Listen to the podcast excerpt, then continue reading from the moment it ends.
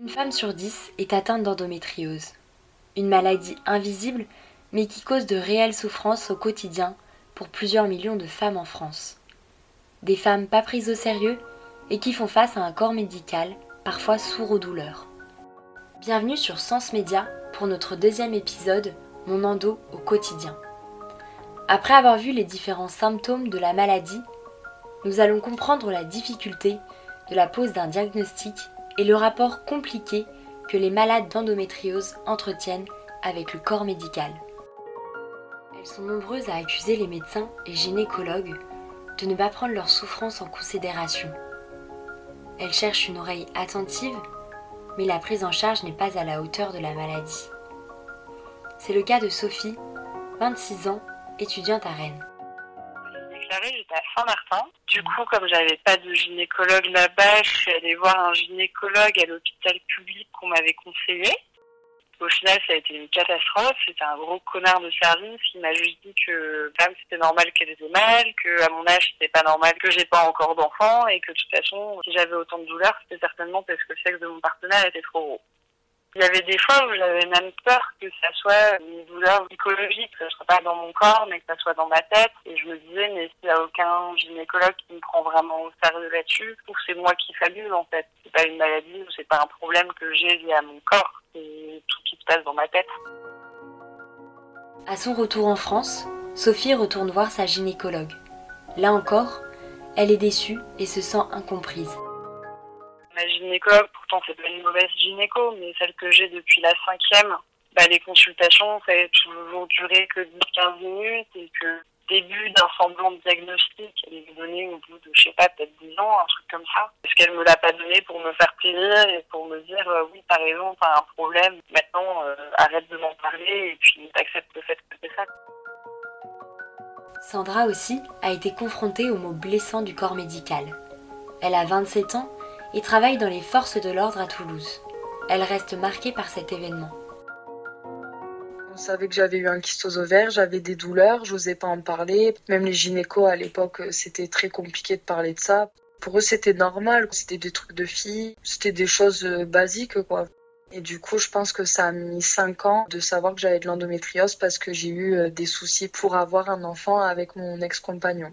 Quand je suis allée euh, dans une clinique spécialisée, j'étais tombée sur un gynécologue, donc c'était un homme, m'avait dit bah, concrètement, euh, vous étonnez pas un jour euh, si vous êtes stérile, étant donné votre cas, ça ne m'étonnerait pas.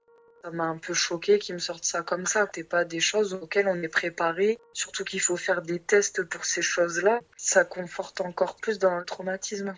Je me souviens très bien que j'étais dans l'ascenseur et j'avais eu la chance d'être tombée sur une interne avec lui, une jeune femme qui m'aimait, elle était dans l'incompréhension. Elle m'avait dit mais je comprends pas comment on peut parler comme ça, être aussi dur. Et depuis, j'ai plus voulu faire de suivi et je m'en suis plus occupée. Les femmes doivent souvent faire leurs recherches pour trouver des réponses, ce qui ne plaît pas toujours à leur médecin. Et Nora a 22 ans et pour elle, les consultations gynécologiques ont été un enfer. Il m'a vraiment méprisé, il n'en avait rien à faire. Il venait de m'engueuler parce que j'avais fait des recherches de mon côté. Vous n'êtes pas médecin, vous n'avez pas fait médecine, si je vous dis que c'est comme ça. À la pose de son stérilet, déclenchant de profondes douleurs, elle a fait face à l'incompétence de son gynécologue. Il dit toujours je ne veux pas avoir mes règles, je voulais plus les avoir. Et il m'a dit bon bah dans ce cas-là je vais vous mettre un stérilet. Mais je lui ai dit, mais euh, il existe des pilules continues. Pourtant, il m'a dit, oui, mais c'est payant, donc je vous mets un stérilet. J'ai appris plus tard qu'en fait, quand on se fait poser un stérilet, quand on se le fait retirer, normalement, on prend des médicaments antidouleurs. Et moi, j'ai jamais eu ça. Je l'ai appris euh, il y a un an. Je ne savais pas, en fait. Donc, il, va, il me l'a vraiment retiré un stérilet euh, à froid, comme ça, dans son cabinet. merci, et bah, au revoir, du coup. Donc, c'était vrai, c'était vraiment très traumatisant. On va pas se mentir, c'était très traumatisant. Mais bon.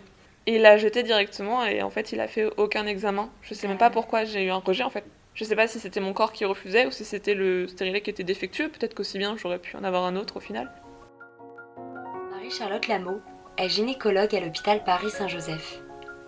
Elle explique pourquoi le diagnostic est compliqué à poser. Le mécanisme de développement de l'endométriose, on n'a pas de certitude actuellement sur à quel moment ça s'installe et comment ça se développe et pourquoi il y a certaines femmes chez qui il y a cette greffe cellulaire qui se fait et pas chez d'autres. Le diagnostic, il est fait principalement sur l'interrogatoire. Donc c'est vraiment en posant les questions aux patientes sur leurs symptômes qu'on va avoir une orientation sur le diagnostic. Et puis après, c'est l'imagerie qui va nous guider, donc soit une échographie, soit une IRM. C'est difficile de faire le diagnostic d'endométriose chez la femme qui est très jeune, donc chez les femmes mineures, parce que c'est les, les donc les douleurs pendant les règles, c'est extrêmement fréquent à l'adolescence, sans qu'il y ait de, particulièrement d'endométriose. Donc on posera la question un peu après 18 ans en général. Ça dépend de l'âge des premières règles, évidemment. Le diagnostic, long à poser, il vient avant tout de la méconnaissance des médecins sur la maladie. Et ce, dès les études de médecine. La maladie est survolée et les conséquences de l'endométriose sur les femmes pas prises en considération. Guillemette a 22 ans et est en cinquième année de médecine à Rennes. J'ai l'impression que j'ai rien appris de vraiment très nouveau avec le bouquin de gynéco. Le chapitre est beaucoup trop petit pour moi et même je trouve au niveau des traitements il n'y a pas grand chose. Même pour la prévention, pour éviter que l'endomètre migre, il devrait y avoir des espèces de solutions ou de prévention pour que ça n'arrive pas en fait. Ils disent il y a un retard diagnostic de 7 à 10 ans que je trouve juste énorme, sachant que c'est un problème qui touche 10% des femmes en âge de procréer. Ça touche je dirais les femmes en général, donc euh, la moitié de la population de la planète et qu'on en soit encore à des théories et euh, à ne pas savoir traiter parfaitement cette maladie.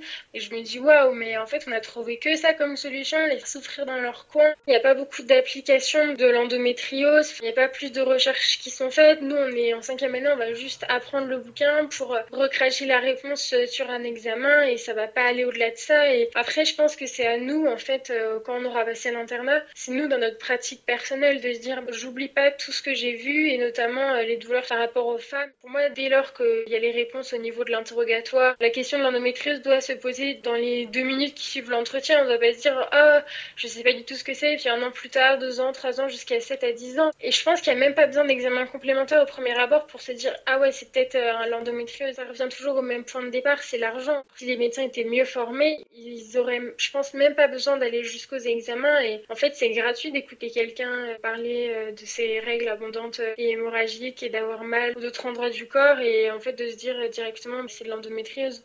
Je me dis, il y a encore plein de choses à faire et j'espère qu'un jour, on n'en sera pas au stade de 7 à 10 ans d'années perdues et qu'il suffira de un ou deux rendez-vous pour euh, mettre en place des traitements.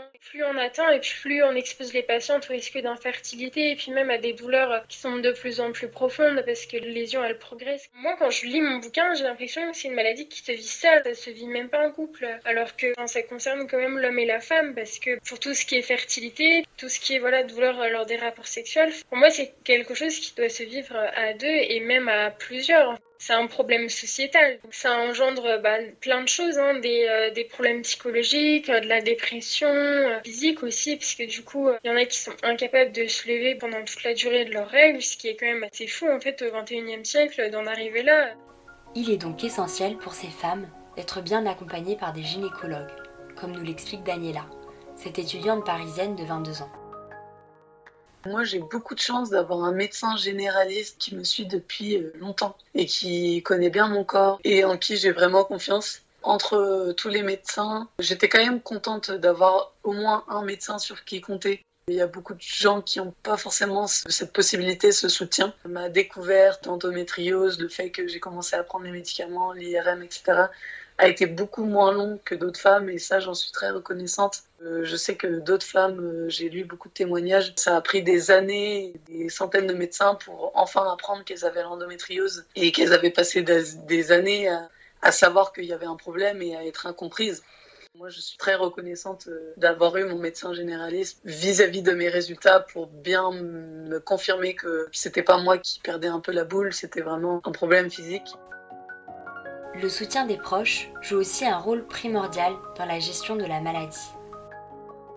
Le fait que ma mère et ma grand-mère, qui sont les personnes les plus importantes pour moi dans ma vie, aient fait euh, cette démarche de s'éduquer là-dessus et de me comprendre et de se dire que c'est pas juste moi qui me plains pour aucune raison, c'est qu'il y avait vraiment un problème, ça m'a suffi finalement. Parce que des fois, la solution, c'est juste d'avoir une personne qui est là et qui te comprend.